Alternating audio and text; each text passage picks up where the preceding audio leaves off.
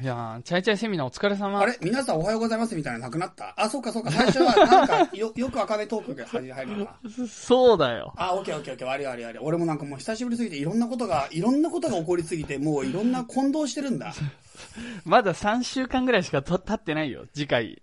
次回じゃない前回撮ってから。なんかそんな気がするけど。違マうジかポ。ンマジポン撮ったのは1ヶ月ぐらい前で、配信から3週もう間ぐらいか。月とかやってるのすっかり忘れてた。そんなわけあるか い。でも、今月は5回セミナー僕出たでしょ、はいはいはいはい。チャイチャイセミナーね。はい。まあ、延べ、うん。まあ9時間ぐらいですかまあちょっと僕遅刻したりしたこともありますんで、はいはいそれを考えると、はいすげえやった感。 達成感が。いやーどうでしたかいやー、本当でもなんか、すごくおかげさまで好評いただいて、もう本当にみんな、なんか喜んでくれたようなのを書いてくれたり、メールもたくさんくださってね。いいね。いやー、良かったですよ。そういう意味ではセミナーとしてはもう本当にうまくできたなって感じがするし、うんうん今回ね、その、すごいやっぱ、なんていうかな、仏教っていうコアな内容だからさ、うんやっぱ真面目になりすぎちゃうのもちょっと怖かったし、うんうんうん、あとやっぱり難しすぎちゃうんだよね、内容はね。なるほど、なるそほうどだ、。それをどれだけ、まあ、優しくというのと、あとはテンポよくがちょっとポイントだったんでね。早かったと思うんだよね、全体的に。もうラジオ並みに。早かった、早かっ早かったたで。しょあれ、普通のセミナーでありえない ありえない。ない、ありえない。あれが半分の内容で、 あの2時間が本来の、て本来のて、あの、なんだっけ、体なんだよね。うんうんうん。質問も取って。でなるほどもあれもうマジで一方的ラジオ状態だからさ、2回分を1回で収めるぐらいの勢いがあるからね。なるほど。いそうやーでも結構ね、聞いてても楽しかったよ。あ、本当？うんうん。よかった、よかっあ、た。よかった。そんなの嬉しい。うん。そう。どうですかユッスーさん、逆になんか俺はやった側だからさ、俺の方にはいい感想しか来ないわけよ。はいユッはいスーはいさんはいか。らどうだったかな ちょっと聞きたいいや、もう、僕は僕なりに頑張った。な。自分のね、なんだろう、俺に対する感想じゃねえのかよ。チャイに 対、チャイユのッスセミナーーコーにナー対しすっごいに、もう本当に、ユッスーの最初の滑り芸、神業って言われてるからね。もう ちょっと本当にシュールだとか、なんか滑、滑り芸だとか、すげえ言われてるけど、もうなんか、うんもしご希望とあれば僕、この、今回のラジオでもね、その空気感ちょっと出してもらあう。やろうやろうやろう。もう次回からセミナーで。 こんな感じで。でやったよっていそう、う。来れなくなる可能性あるから、じゃあ今日それやろう。ユッスーコーナーちょっと、あの、あの感動を再びのとこやってほしい。了あの空解。気じゃ感あそんな感じ。始めていきますか。うんあ、じゃあ、ユースの感想聞きたかったんだよな、俺の。どうあだあ、なるほどね。え、内容はすごく良かった。マジで。うん、本当に。うん。時間がない中になると、なんかすごい早口になるとこ気になったけど、うん。でも、うん。まあ、なんだろうね、釈迦っていうのかな、うん。その、ブッダっていうか、うんシャクソンっていうか、その生涯と、うん。あと、まあ、仏教のことを、いろんな別の宗教とかとなんか、比較しながら、うんいろいろ話していってたな、面白かった な、っていう感じかな。なんだ、本当ちゃんと聞いてなかった感じしたな、 今。とりあえず褒めときゃ流れになって感じしたな、今。まあまあいいや。とりあえずそんな感じですかね。とりあえず一段落して。次ね、昨日大掃除してきたけど、次は洋画合宿っていうのやって、で、チャイチャイ会、ちょっとデラックスじゃないけど、チャイチャイ会 SP っていうのを6日にやって。それも、謎なんだよでね。そう、謎だけど ね。まあ、ただの飲み会にちょっとセミナーつけた感じですな。なるほど。で畳の畳ディスカスってもっと謎な企画を13日にやって、うんうんうん、そこまでやってもう一一通り終わりだねなるほどう。ん一段目はい一段目はねあと6月中旬に一つっていうのはね後で話しますけはいはいはい。どはい、じゃあそんな感じでこんな感じでやっていきましょう。やっていきましょはい。うはい行け世界遺産と雑学の旅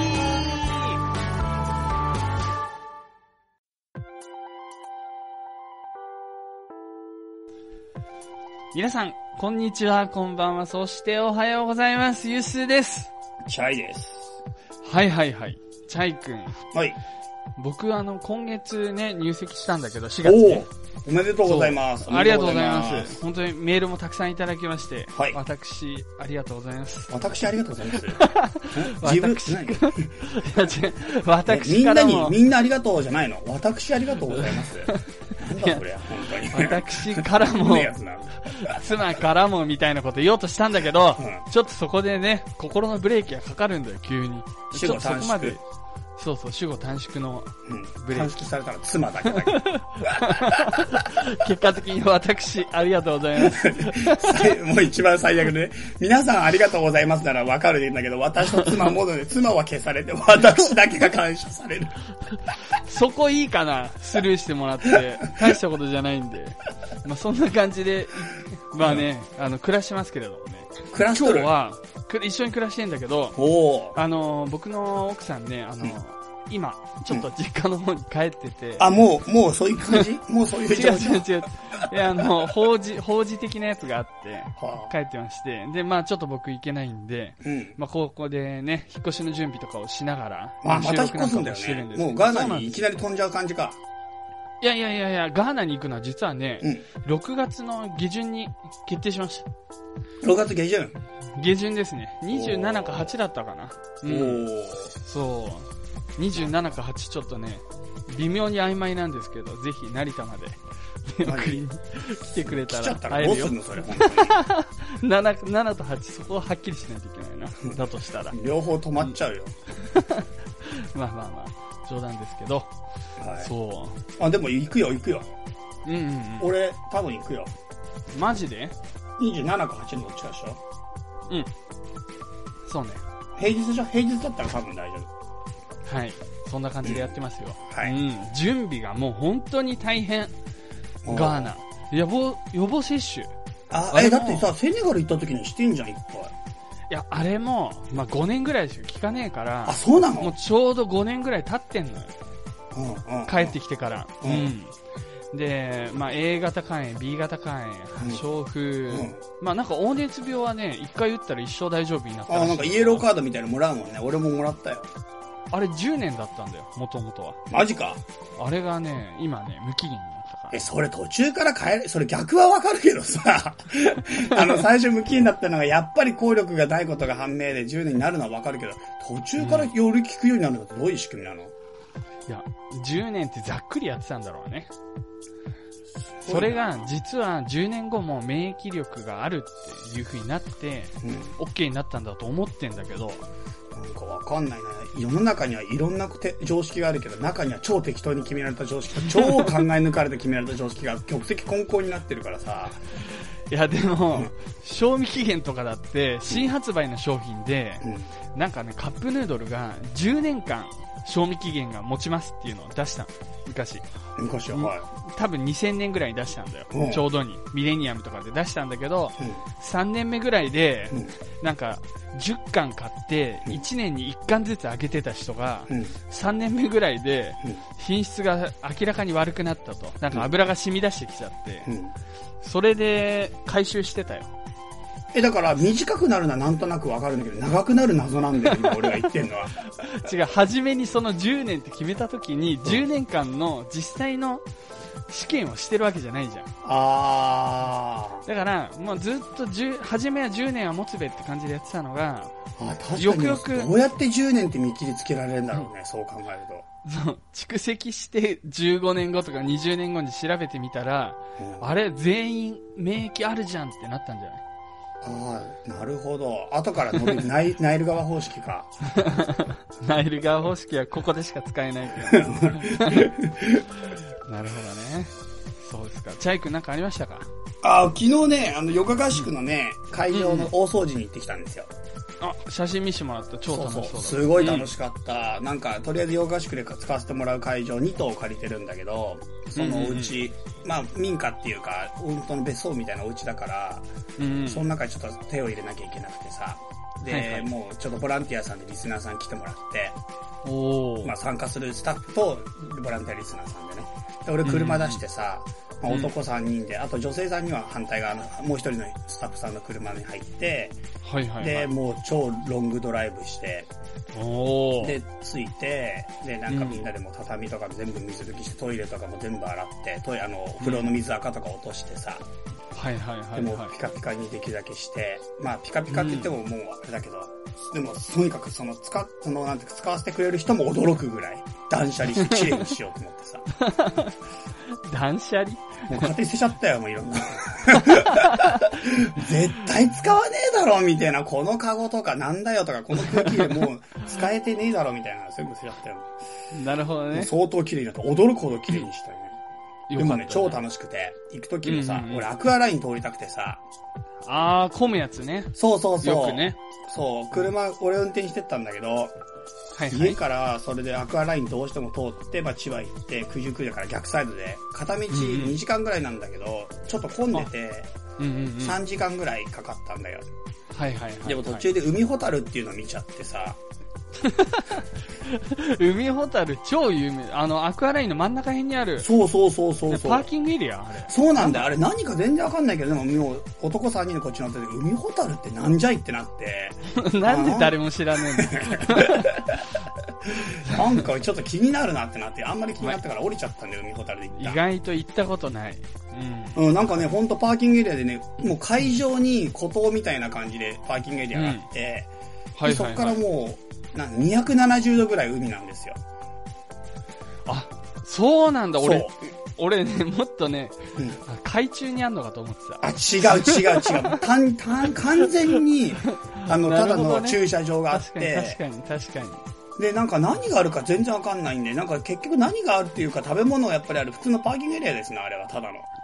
なるほどね。いや、でもに、その角度海見れんのすごいわ。あ、でもすごいすごい。すごいし、まあ、あと富士山とかも特に晴れてたら見えるらしいし、あと街が東京湾の方から、うん。よまあ、川崎、横浜とあと東京の方が見えるのと、逆サイドに千葉が見えるっていう感じで。はいはいはい、はい。まあ結構、海を見るって意味ではいいかもしれない。なるほどね。すごい家族連れ。家族連れとカップルしかいないのに、俺らは年齢バラバラの男3人で謎の3人に会って、しかもさ、ラーメン食いに行ったんだよ、ラーメン。うんうんで、なんかラーメン本当お腹すいたから食べようと思って買買って並んだったらさ、うん。うん。席がなくて、で、普通やっぱ席を最初に確保するんだよね。まあ、女子が一人でもいればな。そう。うん。まあ、てか家族連れだったらお父さんとか席確保とかさ、うんうんうん必ず席確保で、どこも空いてなくてさ、で、なんかもうあの、ピピピってなったらラーメン完成みたいなさ、やつあんじゃん。あれを一人ずつ持たされてんだけど、もうほんとタイムリミットがめちゃ近い わけよ。で、やばいなと思って、でも本当になくて、これ下手したら立ち食いになる可能性があるなっていう感じで、でもならないでくれって、なんかいつもあれはさ、早くなってくれって思いがいっぱいあるじゃん、あのう PPP は。んうんうまんだかな、まだかなって思うのが、できるだけ時間をくれって感じでさ、もうどうしてもた探探すしかないっつって、うわ、立ち食いラーメン、海ほたるで立ち食いラーメンちょっとシュールだなとか思いながらさ、うんうん。いたらもう最悪しょうがないっつって、バラになろうっつってさ、俺らは 一人ずつ。で、俺とそこまでして座りたいのか。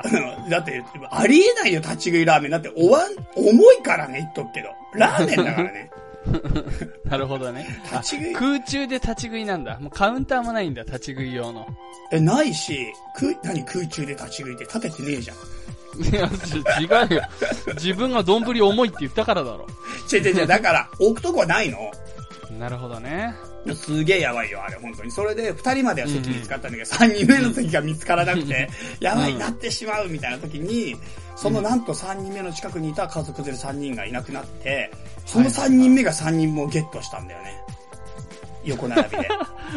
ちっちゃいいい話だないや、でも、でもいや、でも、その時にやっぱり一番可能性がなくて、一番ギリギリまで最後にいた人が、やっぱりなんか変えることもあるなとか、一発逆転みたいなさ、あいつがうろちょろしてたおかげで、その3人分の席をゲットできたわけじゃん。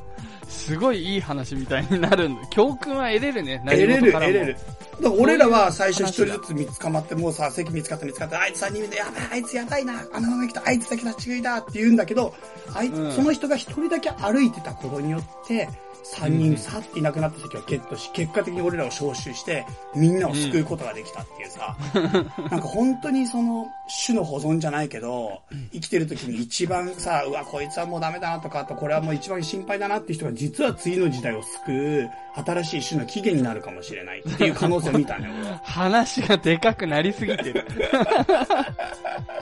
なるほど。そう、そういうのを昨日は感じたな。本当にだ から、いろんな人がいるから、やっぱりいいんだよね。いろんな人っていうのはいろんなタイプ、あとはいろんな境遇、いろんな環境で生きる人がい て、全体として、種は保存されるし、僕らはなんか団体として強くなっていくというかさ。それを見たんだ、海ほたるの。海ほたるはそういう場所だね。違うよ。そう。まあ、ゴールデンウィークね、すごい混んでると思うけど、ぜ初ひ日ねでし。たよ、初日。うん。なるほど、なるほど。もう、よかったよ。もうじゃあ、そんな感じで本編いきますか。いきますか。うん。はい。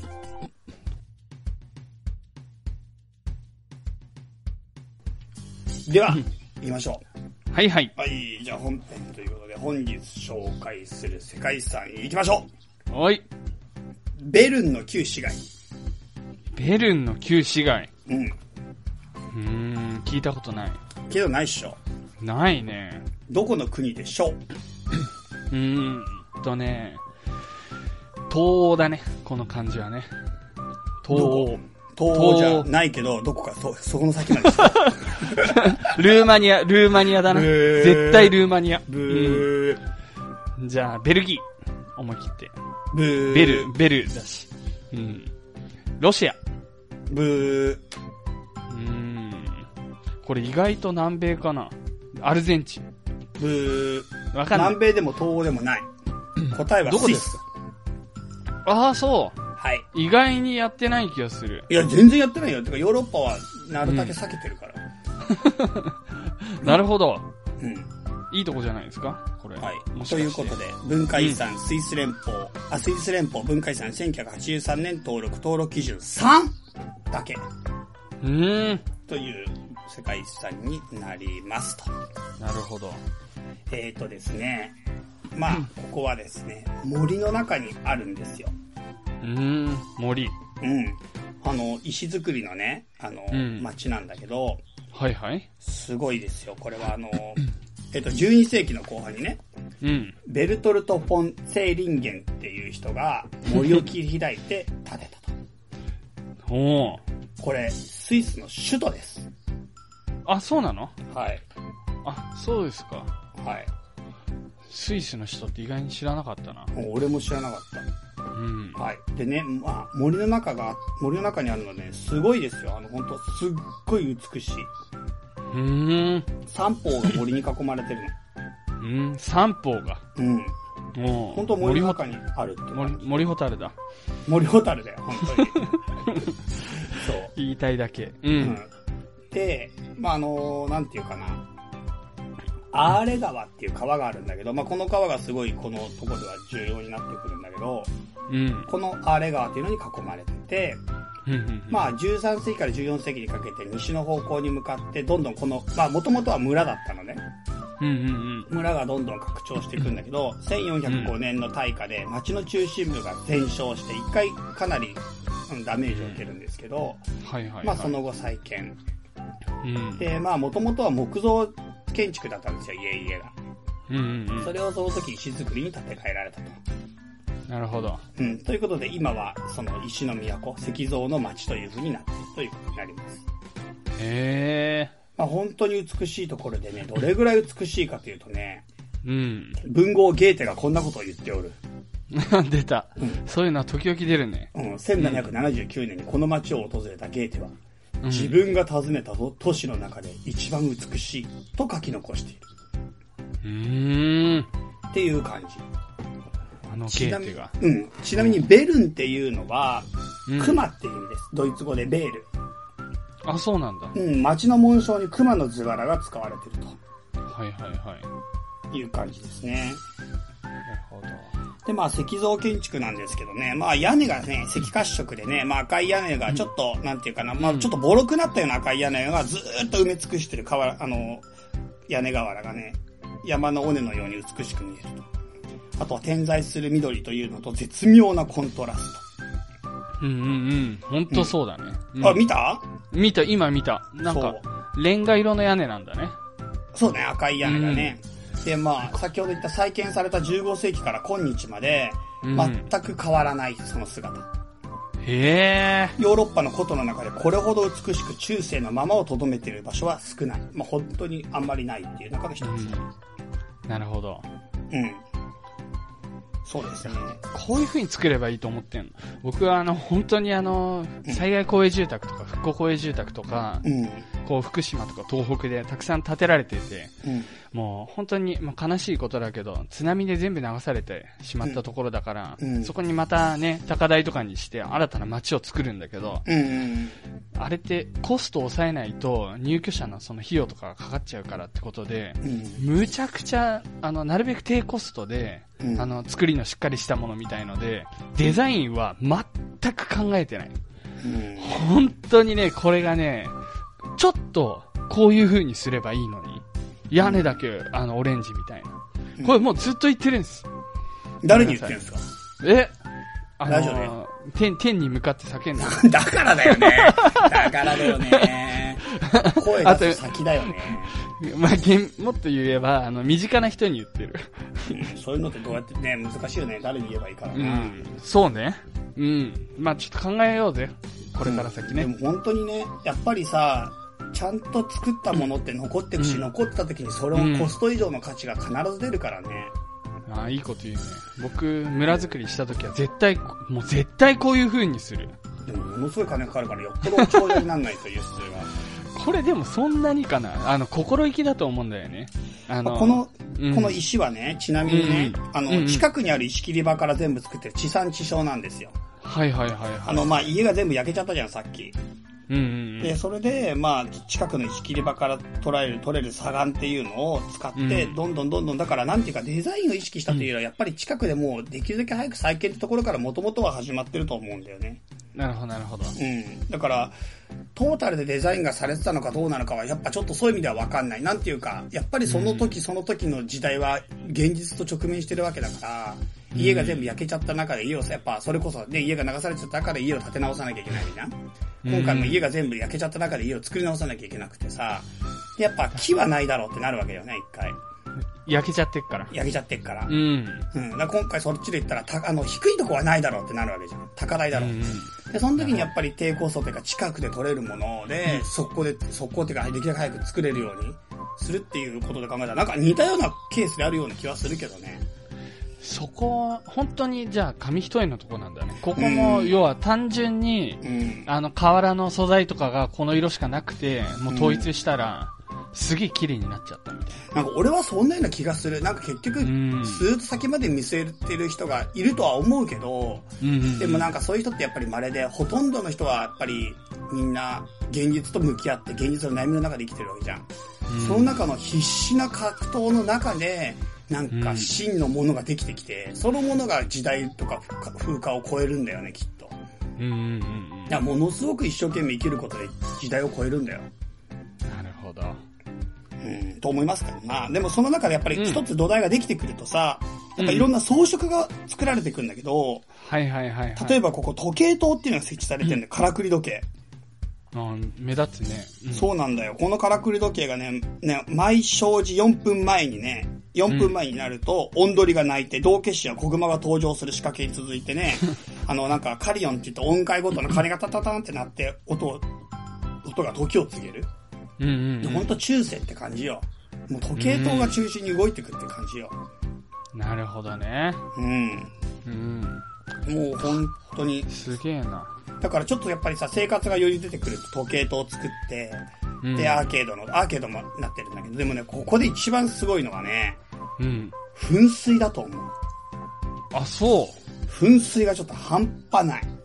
へそう。なんていうかね、え。うん噴水がね、すごいたくさんあるの。うん。うーん。うん。それは全然、なんか、目立たないね、ネットとかで見てると。あ、そうう。ん。旧市街の中心部に時計塔っていうのがあってさ、はいはいはい。まあこの時計というのは、あのー結構大きいじゃん。み、これ見えるでしょこれは。うんうん、見える見える。うん。で、整然とした街並みに華やかさを加えてるんだけど、うん噴水がない。その多分時計塔の前にもあるんだけど、うん。全部で100を超えるんだよ。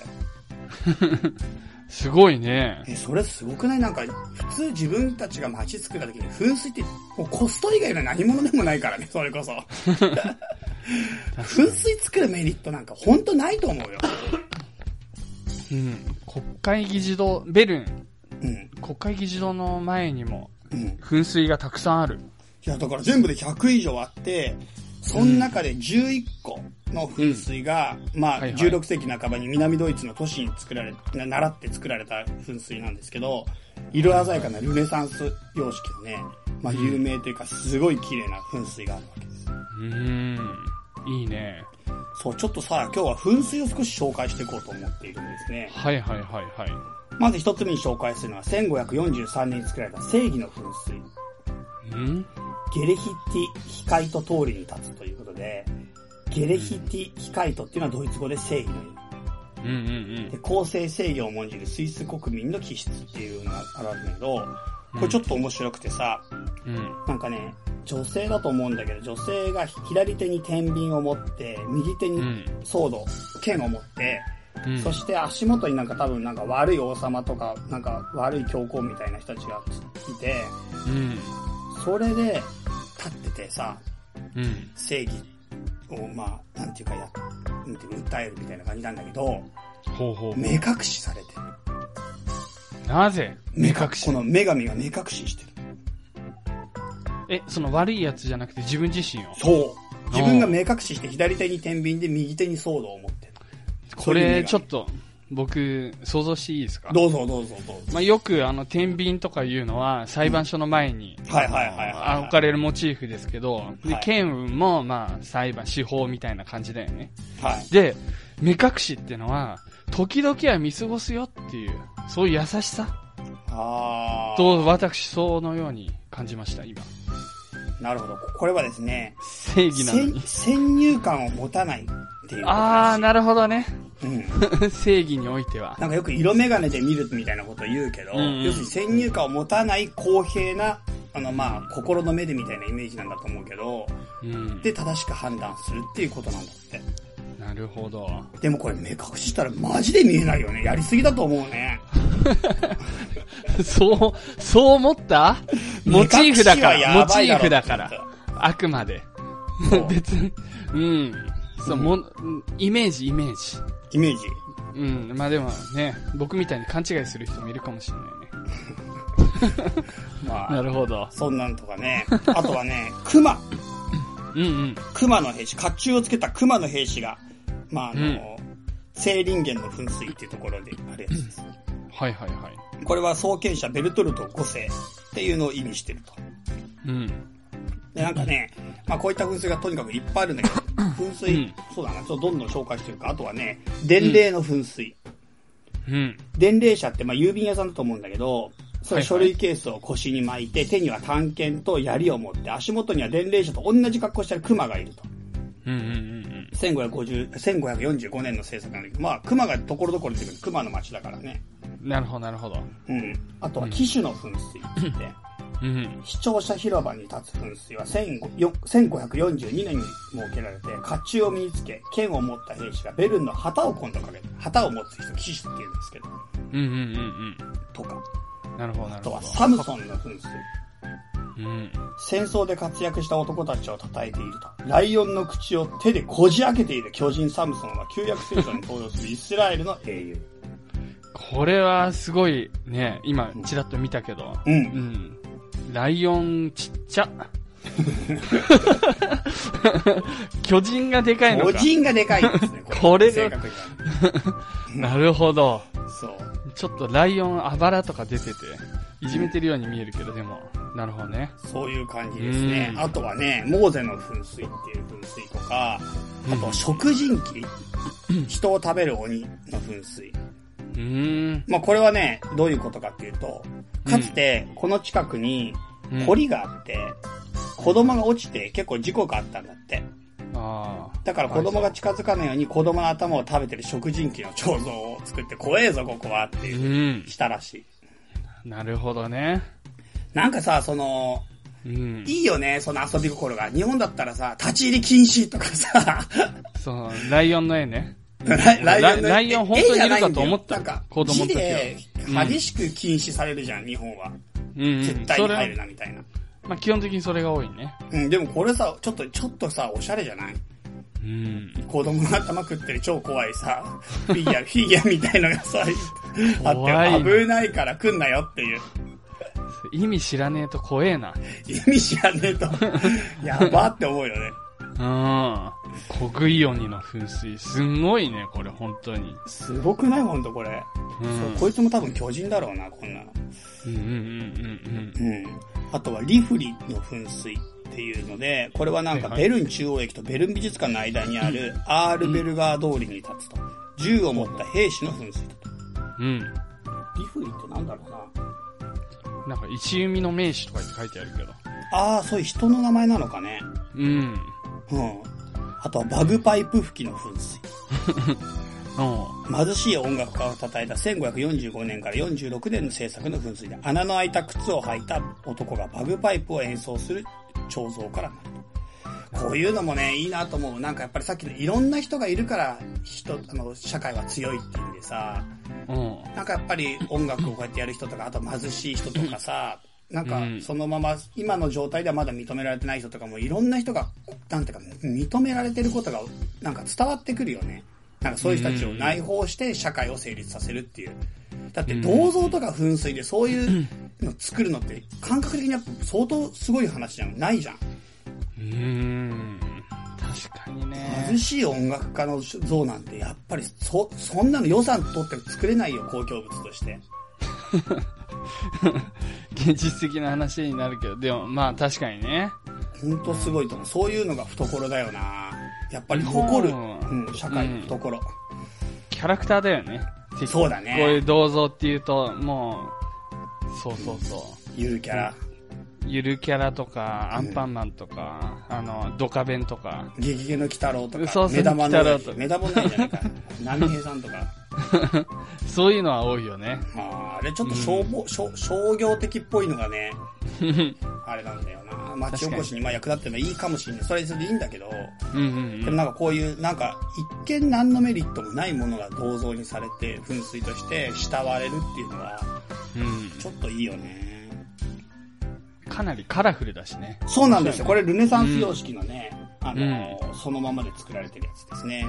うんうんうん。あとは騎士の噴水ということで、1527年に完成した甲冑に身を包んだ兵士の像、足元には銃を持つ熊がいて、軍事力を誇ったベルンの脅威を、誠意をし象徴していると。この熊がなかなか生かすよ。足元の、へうん騎士の間から熊がけ鉄砲でなんか狙って るっていう。お茶目機だ種。あ、騎士じゃないるほどね、騎士、騎士。騎士ねう。んなるほど、なるほど。さっき騎手って、あれは旗の人だ。あれは旗の人でう。んうんう今度んは。騎士ですね。あと、イシュとかいうのもいいのかなあの、弓矢を。射あるそれがリフレうん。じゃないね。リフレはそうリフレ。なんかそういうのもあるみたいだね。はいうんちょっとそれが今なるほ、 11の中に入ってるかはちょっとわかんないですけうど、ん最後うんうはんアンナ・ザイラーの噴水。うん。なんだアンナ・ザイラーはベルン初の病院建設などに全財産を寄付した女性。うーん。 1548年その偉業を称えた噴水が登場したと。なるほど。なんかこれ良くないなんていうか、庶民の中で、まあ、例えば町を守ってるさ、うんうんそういった騎士とかさ、あとはなんか、その偉い人みたいなのとか、あと神話の偉い人とかさ、あとは普通の仕事、伝令先の郵便屋さんとかさ、うんうん。で、あとはすごい、まあ、いわゆるちょっとした偉人、アンナ・ザイラーとか、もっと言ったらバグパイプ吹きの先の貧乏な音楽家っていう、このなんか社会多様性が認められてるというか、それなんですよ、僕が今、訴え たいのは。そうだったんですか。いろんな、本当はこの前、金子みすず博物、美術館行ってきたんですよ。うんうん知ってる金子みすず知ってるよね。うん。なんか名前聞いたことあるけど。まあいいや、うんうんなんでもない金子みすずって私と鳥、私と小鳥と鈴とっていう代表作があって、まあ僕それすごい好きなんですけど、みんな違ってみんないいっていう、うんうんうんうん。聞いたそこのとあ詩る。があって、そう。はいはいそれの人詩人がか、詩人。詩人ですよ、もう本当ね、日本が誇る最大の女流詩人の一人ですよ。本当すごい金子みすずは。うん。もう本当に。それで、まあその人がね、一代山口県で生まれ育ってさ、うん。金子みすずの成果が美術館になってるとか、記念館か、記念館になってて。この前山口旅行一時期行ってきたんですよ。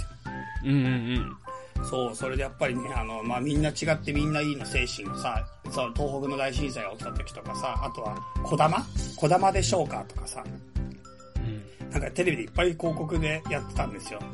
で、なんかあの時に金子みすずの詩をもう一回結構日本中でね、流れたけど、うん。なんかやっぱりその、 金子みすずが世界を見る眼差しとか、温かさとか、あとはなんかいろんなものの視点、なんか一方的なものに立って世界を断定するのではなく、様々な視点で世界の豊かさに迫ろうとしたり、あとはその世界の痛みに、痛みを共有しようとしたりする、するその態度。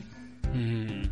ああいうのは本当にすごく、なんか共感するものがあるし、うんそのね、私と小鳥と鈴とでみんな違ってみんないいなんて、本当に時代を超える、社会がずっと持ち続けなきゃいけない精神だと僕は思うんだよね。うん。あれはだからね、テレビとか、なんかみんなは共感する共感するとか言いながらも実際はなんない、なってないし、どんどん社会は確率化というか、効率化というか、向かっていくわけじゃないですか。うん。その悲しさですな だからこのベルンのね、噴水から僕は今日学んでほしいと思いましたよ。うんうんうん。私が今日世界遺産をね、通して訴えたいのは、金子みすずみんな違ってみんないいの精神でした。なるほど。同じ物差しで測る必要はないってことだよね、人はね。うんうん。本当になんかやっぱいろんな人がそのままで認められて、で、そのままで、なんていうかね、自分を追求できて、うんうん。いや、やっぱりそのためには全員に余裕がなきゃいけないからさ。はい。んな感じで、だから僕はそんなことを思いながら、今日はベルンを紹介しました。はい。以上、お疲れ様世で界遺した産のコーナーでした。は。はいい。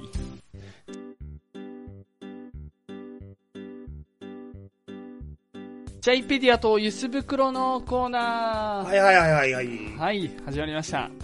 えっ、ー、とですね、お便りいただいてますんで、ちょっと読んでいきたいと思いますよ。おい。まずは、えー、ツイッターでもおなじみ、犬犬さんです。おう、犬犬さん、犬犬さんこの前チャイチャイセミナー来てくれましたよ。あ、本当にうん、来てくれよかた。ったじゃん。東京セミナー。おー、うんお会いしたことない気がするな。え、会ったことあるんじゃないオフ会にも一回来たと思うよ。あ、本当にうん。大変失礼しました。おうえー、ゆっすーさん、チャイさん、こんにちは。ゆっすーさん、この度はご入籍おめでとうございます。ありがとうございます。え ー、チャイさんすごもい、なその一人4でやる月から、また新たな道を歩み始めたんですね。おめでとうございます。あざっとすいうことです。はい。セカザツ第61回おめでたい雰囲気へトークが進んでいて、いつにも増して楽しく聞きましたよ。さて、ずーっとユースさんにお聞きしたかったのですが、国連のことについて簡単にで良いのでお話しくださると嬉しいです。国連というと安保理とか国連軍などを思い浮かべてしまうのですが、ユニセフや、ユニセフや食料関連、医療関連が実際どんな感じなのかを知りたいです。特に同じような活動をしている人たちもたくさんいるようなのですが、国連とは別個にやっていたりしてうまく協力していけてるのかななどなど、チャイさんのお考えも伺えると嬉しいです。ということなんですけれども。これ完璧輸数コーナーじゃん。俺もう本当ノータッチ でさ、本読んでるからさ、ちょっと喋っ てるよ。インターネットサーフィンやってる。ラジオってそういうもんじゃねえんだよ。リアクションとかがあって成り立つんだけど、チャイ、な国連ってどういうイメージねち。なみに、チャイ結構詳しいでしょ、意外と。いやいやいや、これもう全然本当、あれですよ。ん安易なこと言って、ユッスが用意してるネタを全部言っちゃうってケースがいつもある から、俺はもうユッスに任せたい。なるほど。あ、しかもでも俺、うんこれ正直、全然知らないかも。知らないかあ意外ともっていうのは、なんか戦勝国が結んでた国際協商みたいな、国際な、なんだ三国なんとかみたいなやつの英語版だよね、多分。まあ、でもう意味的にはほとんど一緒なんだけれども、はい。うん。なんか第一次世界大戦の戦勝国で作ったのが国際連盟みたいなもんで、はいはいはい。まあ、みたい、みたいなっていうかね。ていうか、ほぼそうでしょ。今の国連っていうのは第二次世界大戦の戦勝国で作られた、うん。元中核の部分をね。はい。そう。で、それにどんどんその負けた日本とかドイツとかも入っていって、まあ今すごく重要な役割をね、日本とかドイツ果たしてるけれども、うん。まあ国連ってね、確かにね、すごい大きいんだけど、イメージ的には国連安保理と安全保障理事会っていう、これはあの世界で、まあ、その国連200カ国ぐらいが加盟してるけど、その中ですごい、まあ悪い国、すごい武力攻撃で、もう侵略戦争禁止してんのに、うん他の国に攻め入るぞみたいな、そういう構えを見せていたり、実際に行動を起こしたりするようなところに対して、うんまあみんな、みんなで立ち向かおうっていうことで、で、その中でも全員で話してたら議論がみまとまんねえから、あの、まあ、五大国を中心に、それに非常任理事国っていう、なんだ、いっつもいるわけじゃない。なんか、何年かに一回、こうメンバーが若干変わるんだけれども、うん10確か15カ国ぐらいだったと思うんだよな。それで、まあ、あの、トップで話そうというのが安全保障理事会。要はこれはもう完全に紛争とか戦争とか、そういうものに対応するところで、まあ、それとは別に、まあ、総会っていうのがあるんですよ。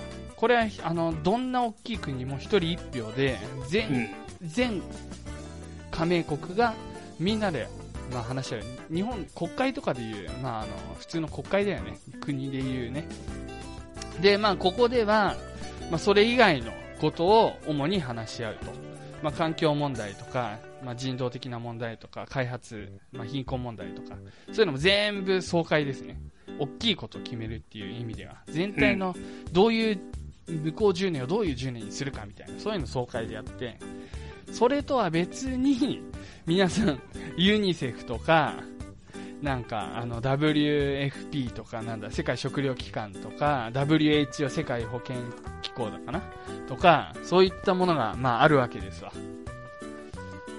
ね。はいはい今ちょっとフェイスブックまとめて読んでんだよはい何々うんいいよいいよで、まあ、ね話としては、まあ、どういうところがどういう活動してるかって話だと思うんだけれどあ、そういうことなのそういうことなんですよ。これ、それで別にユースにし、てかこれそれラジオ向きじゃないよ。なんか図 解で見た方がいいよ、多分。まあ、調べりゃね、調べたでいいなんかとか思うん俺、だけど、うんそうだな。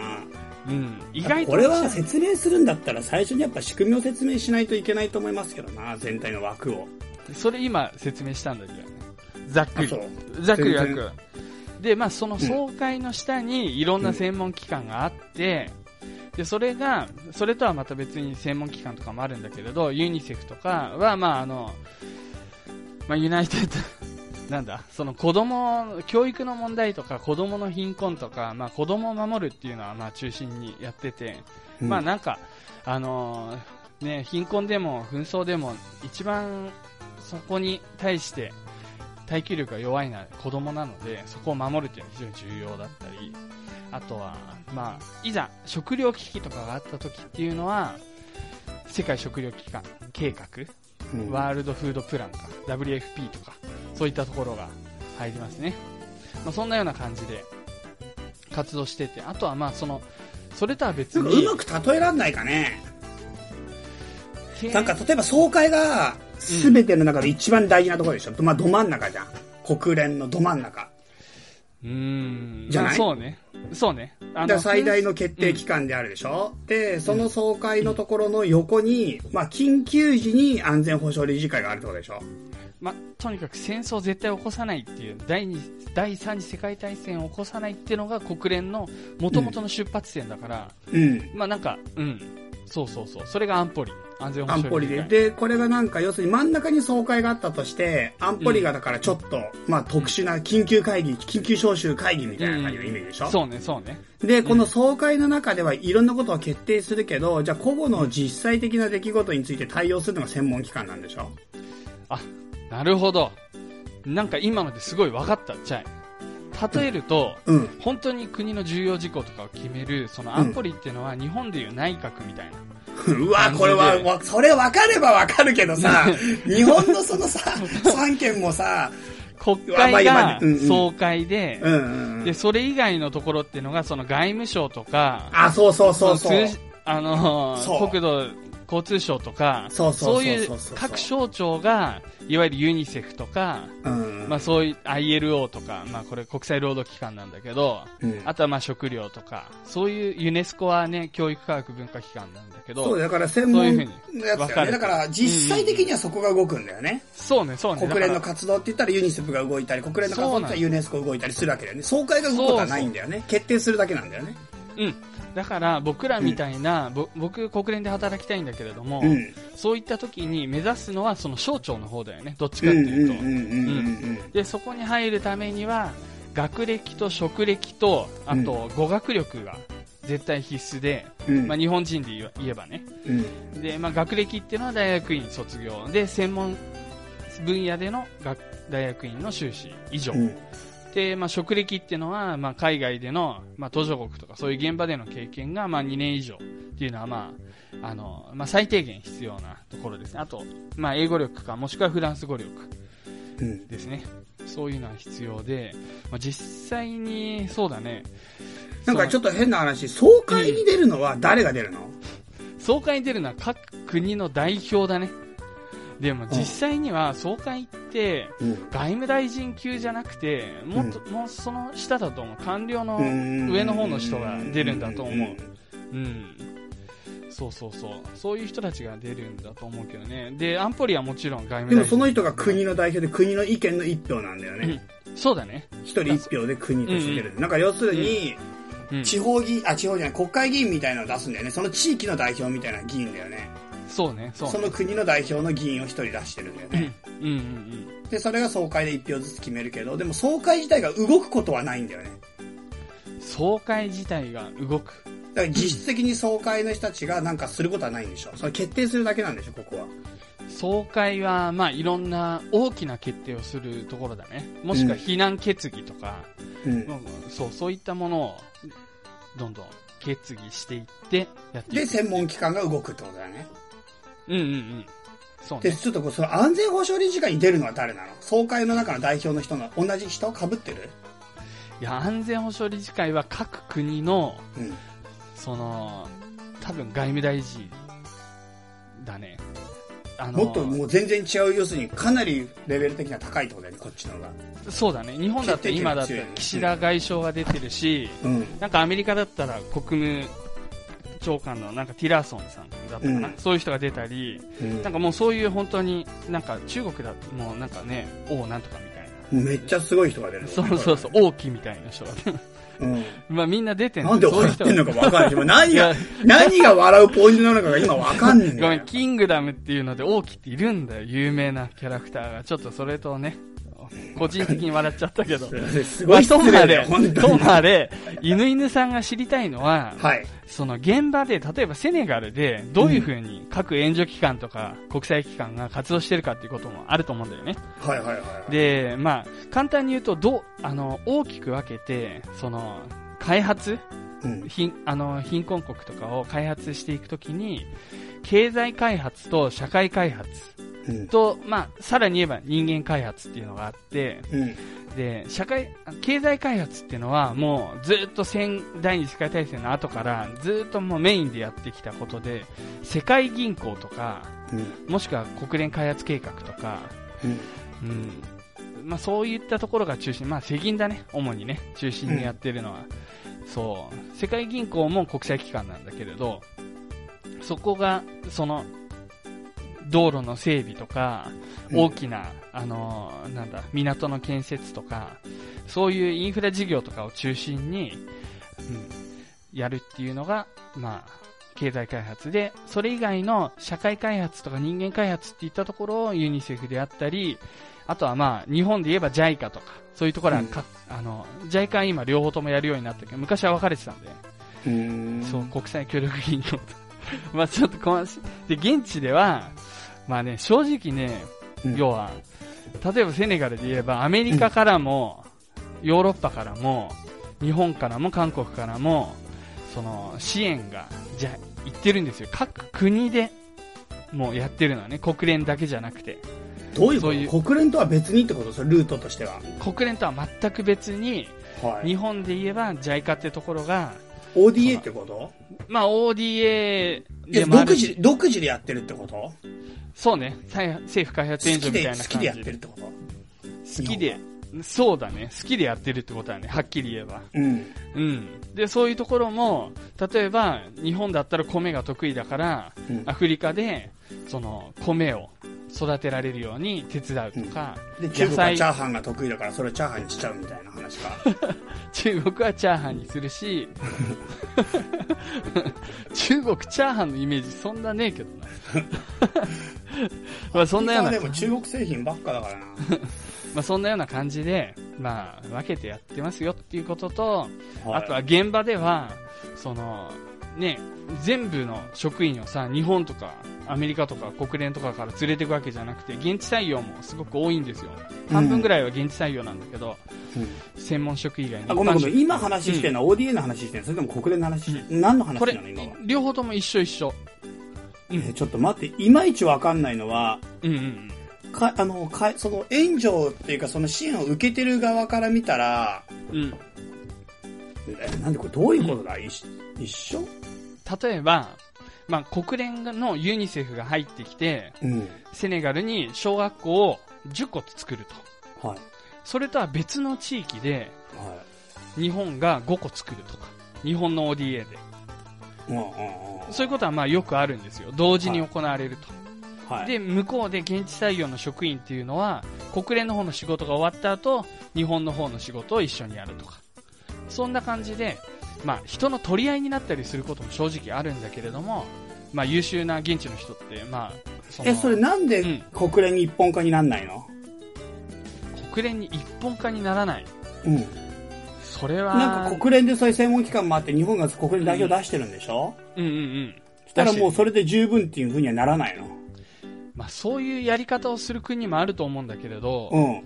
まあ、日本とかヨーロッパの各国、アメリカみたいに、うんもう。それなりにもう先進国の、うんもうね、OECD っていう先進国の中にがっつり入ってる人たちっていうのは、うん自分のところでも自分と仲良くしたい国とか、自分の国があ、まあ、かつてお世話になったとか、もしくは何かしらの縁で、うんここを支援しようと。例えば日本だったら本当アジアとかさ、近いところをさ、なるべく初めは手伝ってあげたいって思うじゃんか。うん。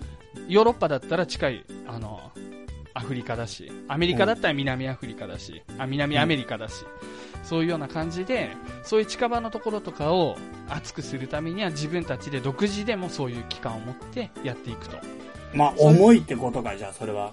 まあ、それによって結果的にその国際社会の中での、まあ、立ち位置みたいなところも総会とかね、うんあとは安保理で日本が常任理事国入りできるかどうかみたいのも結局総会とかで決まるからその1票とか欲しいわけですよ、ああ、そういう意図もあるってことかう。んうん、そういう意図もあります、国連だけをはやらやるじゃなくて、そういった個人的なうんところでも頑張ってるよっていうののアピールになるってことか。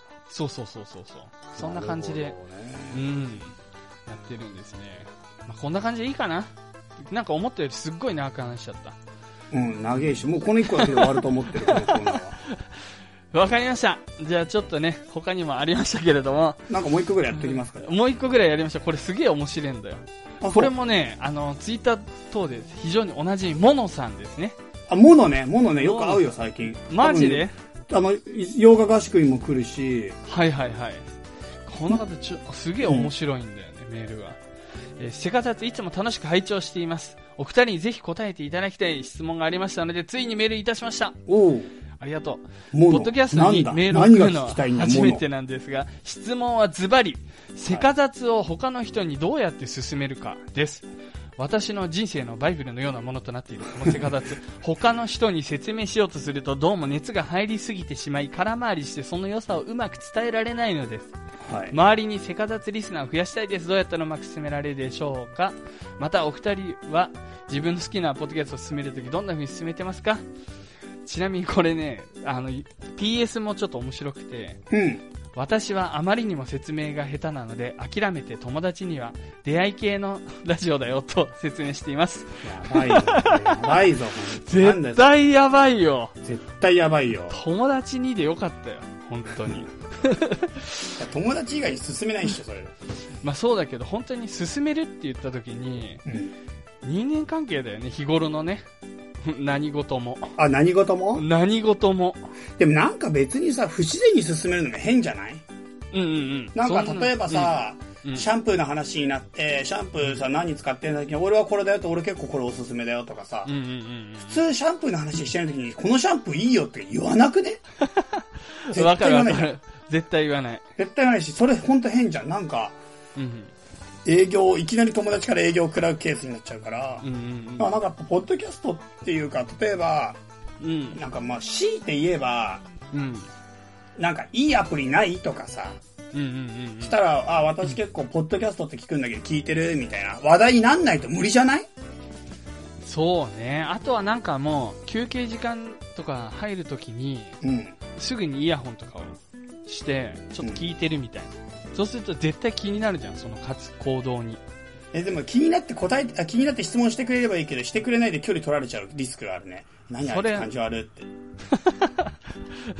まあ、それはね、あの、だから結局に、普段の日頃の行いなんだけど、うんでも急にそれをやったら、聞いてきてくれたらもうこっちのもんじゃん。でもイヤホンしてるから聞こえないじゃん、相手がいくら聞いてきても。いやもうでもイヤホンしてクスクスとか言って笑ってたらうん、仮にね、そしたら何何何みたいになるじゃんか。そしハたイら、リスクだなハイリスクだな、いや、ちょっとね。呼び水作戦でしょ、それ要するに。いわゆそるう。そうそう。呼び水作戦で、しかも俺も言うことも考えたの。おう。ちょっと、あのー不思議なラジオ、不思議なラジオがあって、 不思議で面白いラジオがあるんだっていう感じ。えいなんかいきなりそう考えたね、今のことは。世界遺産のラジオがあるとか、うん。雑学のラジオだとか言ってもなんか時間の無駄感がすごいすると思うんだけど、ああ、はいはいはいはい。そうそうそう、不思議って言葉にピンとくるんだよ、OL は。来ないだろ、来ないだろ。 き来えよ。いや、完成度高いって思われると、別に、そうなんだよね。世界遺プロ産でで進めると、聞いた側が全然世界遺産の話してねえじゃんって言わ れて、ゆ進めた側が最終的に責められるって いうさ、あるあるある。ありがちありがち。それを避けたいんですよね。だから世界遺産でそうそうそう進めるのは、うん。ちょっと、進めるときは適していない。す、そう、後々ね、うん。うん、そういうね、フィードバックが来ちゃうから、そそうう。そうだからまあ面白いララジオ、あ、違う、うん、休みの日とか何してるみたいな。例えばこっちからあえて振るなら、うん、うん。なんか移動時間とかっていつもな何聞いてんのとか何してんのとか、うんうんうん、あと音楽とか聴いてるとか、うんなんか、そういう隙間時間、通勤時間とか何やってんのとかさ、うんうん、その時に相手の聞いた後に、うん実は私、ポッドキャスト聞いててさ、すごいこのポッドキャスト好きでよく聞いてて面白いんだけ ど、って。って話だったら、まあ自然かもしれない、もしかしたら。そうね。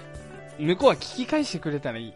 いいいや、よ聞。き返してくれなかったら、おすすめすることは何事においてもできないから。なるほど聞。き返してないのにこれいいよってないから、その話。魚が針にかかってねえのに引き上げても釣れないみたいな話か。なんか、いいこと言ってんのかわかんない けど、うなるほどね。ん。まあちょっと諦めないで、犬犬さん。出レ会イいさ系ん、ものじゃないのこれ。あ、モノだ、モノ。 モノ。モノさん、出会い系じゃないよ。出会い系じゃないんだよな本当になんか、うん、出会えればいいなみたいな感じになってっけど、出会い系じゃないよ、全然。友情ラジオだから本来は、だからはい友達は増え増えてほしいけうど、んうんうんうん。別に友達って厳密に言うと恋愛とは違うから、そうね。うん、たまたまなぜか恋愛に発展した人がいるが、うんうん、うん。まああくまで友情だよね。男女の友情を含むけど、でも俺やっぱりさ、男、うん男子会女子会に分かれてるケースすごくいいなと思ってる、大阪の。うーん。あれなるほどすごいいいよ、ほんと超楽しそう。うんうんうんうんあとはツイッター上で最近カエルさんとかのツイート見るすげえ面白いよ。うん。へえ。もうすごいことになってるよ。ヒサケンとかカエルとか、カノンと か、モノも含めて。ものすごいことになってる。もうか、なんか、軽い炎上だよね。炎今の上ツイッター。 盛り上がってることをちょっと炎上とは言わねえぞ。ホメさんとかね、もうう、んすごいことになってる、ツイッターが。なるなんか、ほセどカダスと全く関係ない中で、彼らがどんどんどんどん、うんいろんなことについて考えて、いろんなことについてね、面白いこと言ってたり。あーなんかそういうさ、自分が日常に持ってないチャンネルチャンネルっていううか、んうんうんそういうのがさ、こういうので増えてったりとか、あと、うん新しいつながり方で、しね、いろんな人と関われたりするのってちょっと面白いと思うんだよな。コミュニケーションできてくるっていうことは。だからリアルに会うことだけを進めてるわけじゃなくて、うんうん。いろんな自分たちでのつながり方があって、ああ、あの人のメールまた読まれてたとかさ、うんううんうん。ん、そんなんでもいいしね。確かに確かに。あと、まあ、本当に会ってみたい人はなんかオフ会企画に来てもらえればいいし、あとはセミナーでただ俺の話聞くだけでチャイを見たでも面白いじゃん。うんうんうんうんなんかいろいろ、やっぱその人その人なりの距離感もあるし、全員が全員会って友達っていうのは、ぜそう変な話だし、それはまた無理な話だから、うん。うんなんか、自分の距離感で自分の人生の何かの扉を開いてもらえるといいかなと思うから、なんかそれが、そうだね、うまく、その人の中で機能できるといいなと思うんだよね。うんうんうんうんうん。それ踏み込みすぎちゃうと自分のね、なんかバランスっていうか、ちょっとさ、崩れちゃう時もあるじゃん。なんかちょっと、いきなり勢いに、なんか飲まれちゃうような気持ちになっちゃう時もあるじゃん。はいはいはい。それはちょっとそれで違うと思うから、距離感の取り方難しいけどさ、でもなんか今までの自分が生きてた一つの道じゃない、ちょっとした寄り道みたいな感じでセカタツが機能できると僕はいいなと思っているので、なるほど。だから、寄り道ラジオ寄り道ラジオがあるよって言えばいいの とりあえず。なんか人生の寄り道とかしてるって。 そういうラジオあるけどって。うん寄り道ラジオだよ。ネットラジオね。ちなみに僕のあの奥さんはその、はい共通の知人からラジオ勧められて聞いたんだよでどういうふうに勧められたのって聞いたの俺こうのんメール見た時、はい。そしたらなんか鳥好きの人がやってるラジオっていう一人が鳥好きで一人が宗教好きなんだけどうん結構面白いよみたいな感じでえ鳥好きの人がやってるなら聞くってなったえ、しかも鳥好きの飼ってる鳥の名前がトトシンでしょうわーってかなんないのか な、トトトトね宗宗教の人と鳥の人でトトシンを崇めるラジオ。トト、たまに神がかってるっていうことで、別に普段はトトですよ。まあいいや。そんな感じです。はい、モノさんありがとう。今後もよろしく。これもうあはいれだね、わかんないけど、なんかうんそういうプロがいるかもしれない、進めるプロが。そうね、教えリてスほナーしさんのい。中に。うん、こういうのがしいいよっていう。うんう。ん。じゃあ、そうだね。はい。はい、以上、チャイペディアとゆすぶくろのコーナーでした。はいはいはい。はい。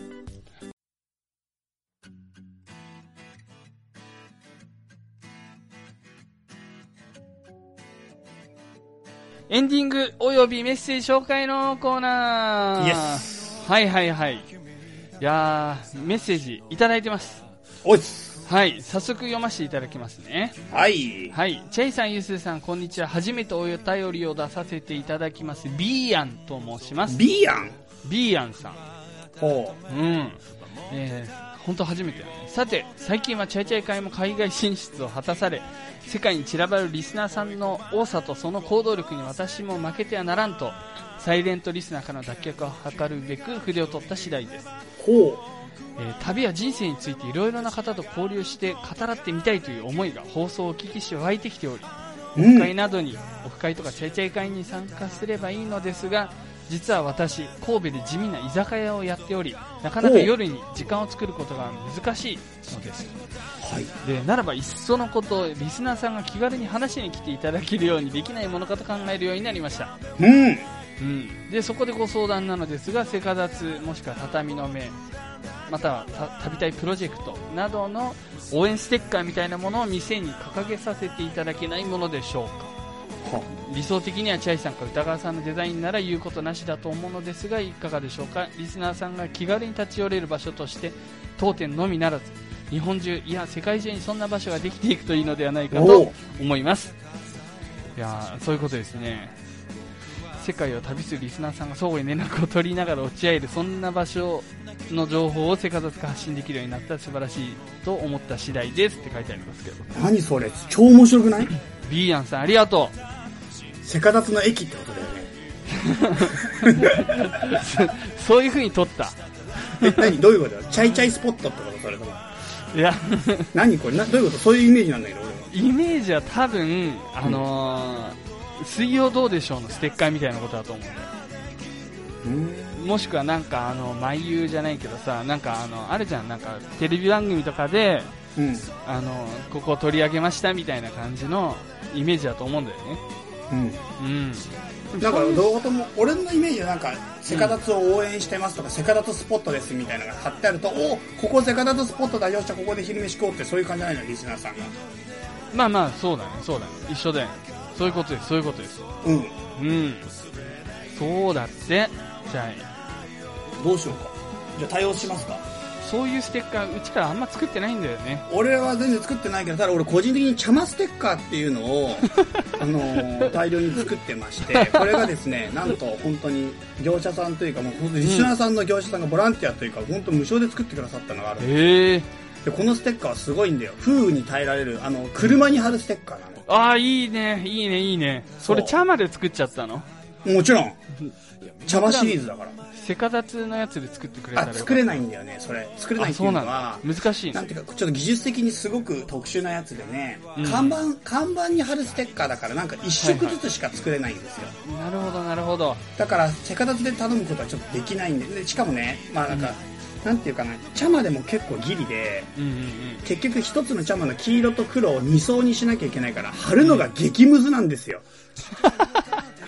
ずれるんですようんそんなことある一枚になってないんだなってないのウケるうもうだからすごい難しくてなかなか貼れなくてんなるでほもど超激ムズだけどこの茶まステッカーでよければお送りしますよ、そうすると茶ま茶ま茶ま印があるところの店に行けば、茶まポイントってこと で、茶まスポットお前お坊ちゃまくんから そんなちゃまちゃま聞いたことないなるほどおね坊ちゃまくんそんなちゃまちゃま言ってるのだよめっちゃ言ってたよ昔マなジるかほどうんうんうんそうかだから現状でも手も逆に言うと手元にそれしかない現状あとは制作するしかないなんかただ発注するしかないねなるほど魚作るなでもなんかそう考えるとさやっぱ車とかに貼れるのってめっちゃ大きいと思うんだよもおう車に貼れるこれ車用のステッカーだだから本か来ら車に貼るって本当に勇気がいるけど、貼るってことは本当になんか好きだしすごい人目につくんだよねでもそうだけど車に貼ってもさなんかあそうかでもどうだろうなんかセカタツ水曜どうでしょう的なステッカー作れたら面白いねそれお店に貼ってもらってもいいし、うん人によっては車に貼ってもらってもいいしだから一色でなんか考えないといけないね一色でできるようなやつをね考えようよしありがとう B やんじゃあそれしたらちょっと考えて邪魔ステッカーでよければでもじゃあお送りするしもし、うんうんうん違うのにするならじゃあかえじゃあ全員でも統一しなきゃダメだなめその印 を邪魔スポットをはじめ、茶間スポットでいいんじゃないか。茶間スポットに、その、せかざつどうでしょう的な、そのセ、カダツどうでしょうにす る。セカダツどうでしょうにしようか。したら進みやすいんじゃないのセカダツどうでしょうって書いてあれば。完全にパクってるのが、もうバレすぎるけどね、せかざつ、せかざついかがですセカダツどうでしょうだったら作れる黒一色だから。まあそんなような感じで、まあでもなんか新しいシリーズ始まったかって思うかもしんないね。せかざつどうでしあょう。うん。あ、いいかもって、ね。なるかもしんないね。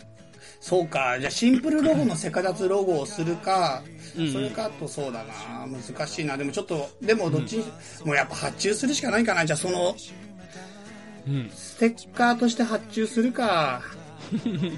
ならば、もうここまで来たならば、そしたらもしかしたら他にも置いてくださる店、貼ってくださる店出るかもしれないし、そうねそうねそれ僕もでいっぱい出てきて、そういうセカダとチャマスポットが全国に、全国全世界に広がってったら、うん。まあ19るだろう。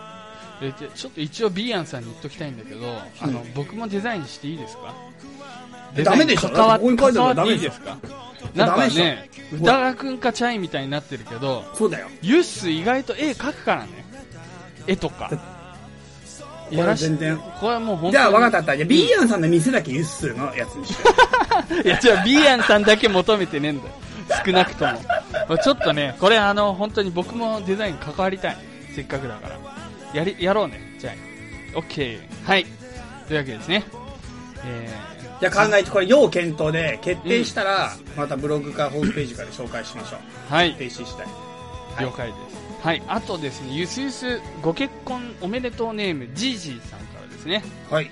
えー、ユッスーそれはないぜなんだよあのユッスー夫になるはチャイさんやリスナーさんのおめでとう待ちの言葉に気づけよ思わず何それでチャイさん言っちゃったじゃんかおかげで俺は口に含んでいたコーヒーを吹いちゃったよユッスーらしくて緊張恥ずかしくなっちゃったのかなそこが面白くて信用できる男だよユッスーはということでいただきましたいや本当にねあの瞬間はなんか緊張したんだよねでなんかつい出たんだよね変なのが、うん、そんな感じでね本当に結婚おめでとうお体を大事に人生素晴らしいものになりますようにと言ってくださいましたありがとうございまよかったね、ユはッいスーさん。いっぱいお会いしてもらってね。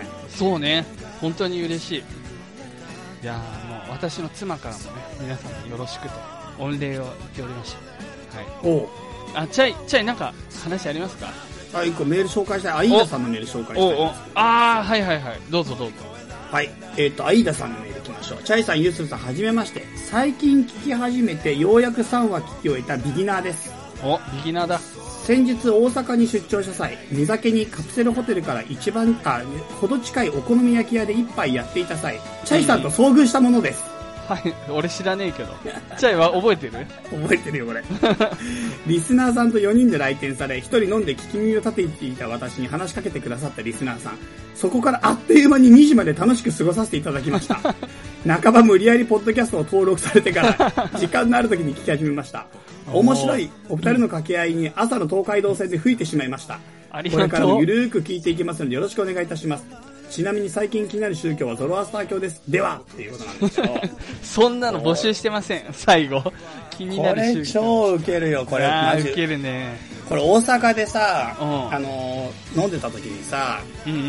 あのね誰だっけなチームセンとマッツンと俺と、うんあとねワンダはいはい、いいね。で飲んでたねお好み焼き屋で、うん。そうした時に4人でめっちゃ話した時に1人隣でこの人1人で、ね、なんか飯食った時に、うんワンダーがもうすごいんだよ。もうその場の人をどんどん巻き込んでいくんだけど、ワンダーがどんどんアイーダ君と仲良くなってっちゃってワさ、ンダー面白いな。で、うんワンダーがもう激推しでさ、もう iPhone とはもう奪い取って登録したくらいの勢いあるんだよね。 そんでもう半ば無理やり。まあ、よ、よい、なんだ、飲みの席だからね。 絶対聞いた方がいいよみたいな。もうほんと今日奇跡だよみたいな。そんでアイーダ君ももうどんどんマジ嬉しいっすねみたいなのを圧倒されてさ。もう独特の雰囲気だよね、もう。ワンダーさん暑すぎるから、てか大阪暑すぎるからさ、アイーダびっくりしててさ、何が起こったのかわかんないけど、とにかく面白いみたいになっちゃって。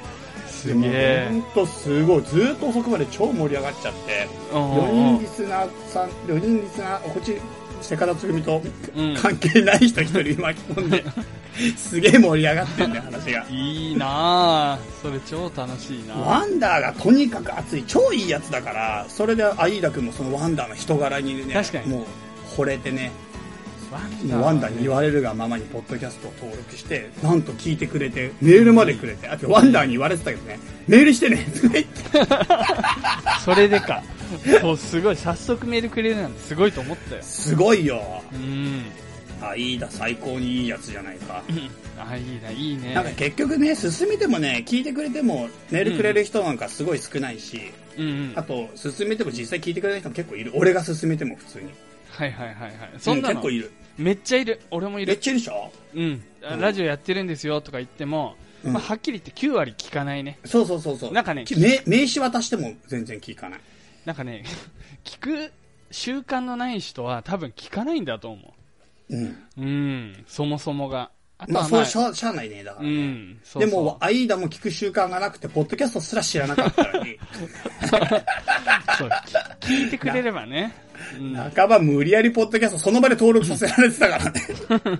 すごかったななるほど。超ウケたよねあれある日すげえ仲良くなっちゃって結果的には 俺らでも意外と飲みの場合、そういうのありなのかもね。僕わかんいない。や俺飲み屋で勧めるけどいつもうん全然ないよ、あ、そうなんだ。やっぱワンダーありきだ。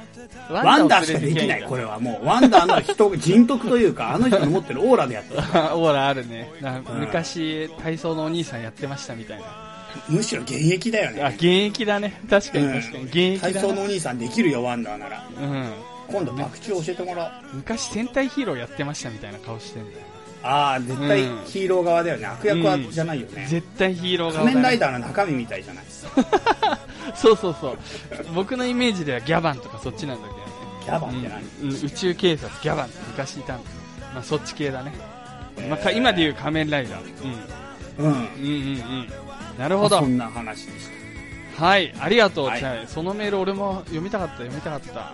最近もらったんだよね。そうです昨水日産の夜ですうんそうだよね。それで朝起きて忘れてた。うん。なるほど。感じでしはい。たはい。というわけでね、もう最後になりましたけれども、チャイチャイセミナーでどんなね、コーナーをユッスーがやってたかっていうのをね、ほえー、ちょっと紹介しますか。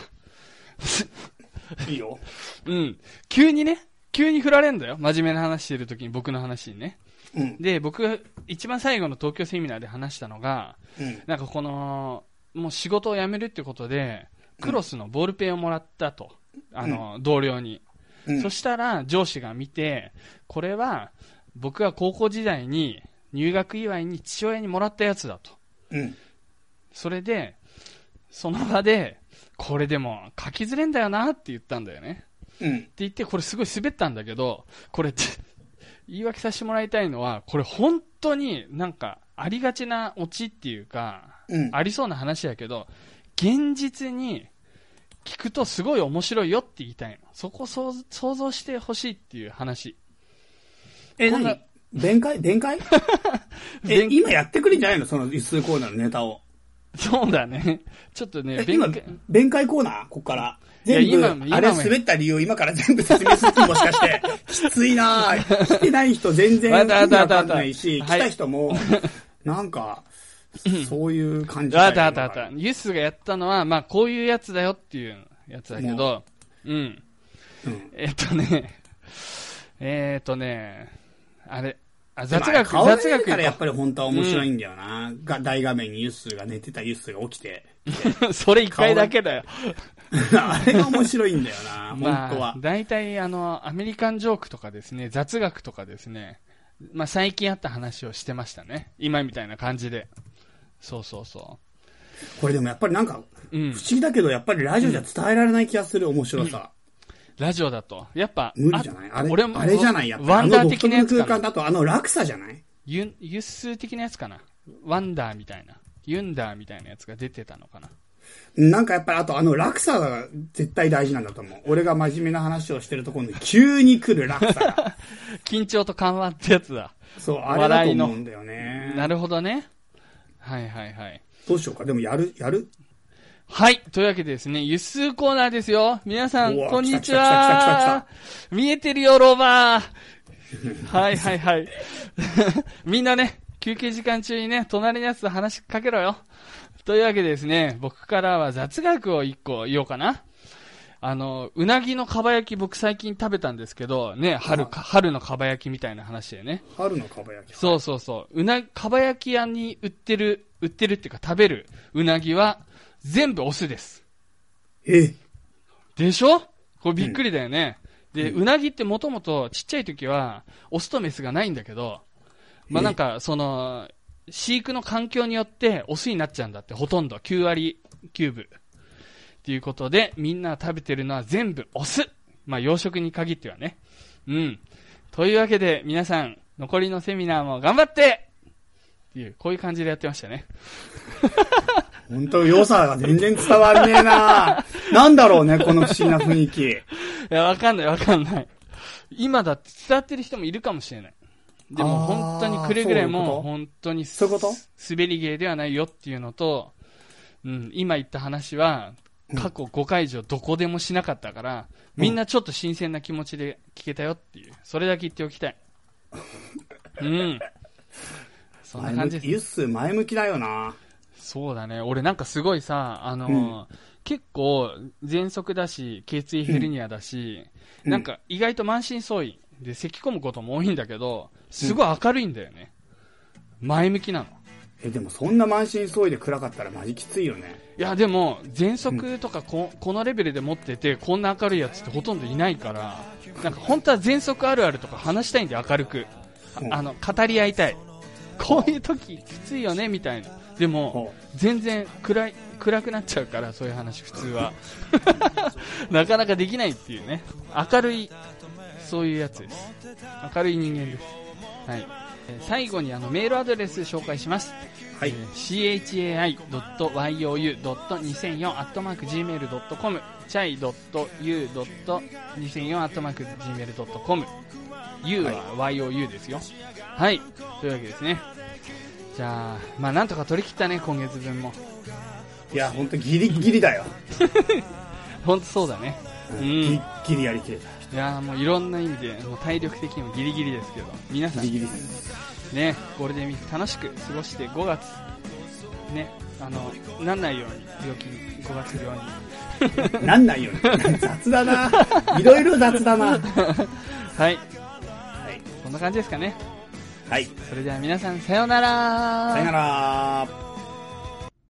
この番組は、たびたびプロジェクトと、邪魔会議の提供でお送りしました。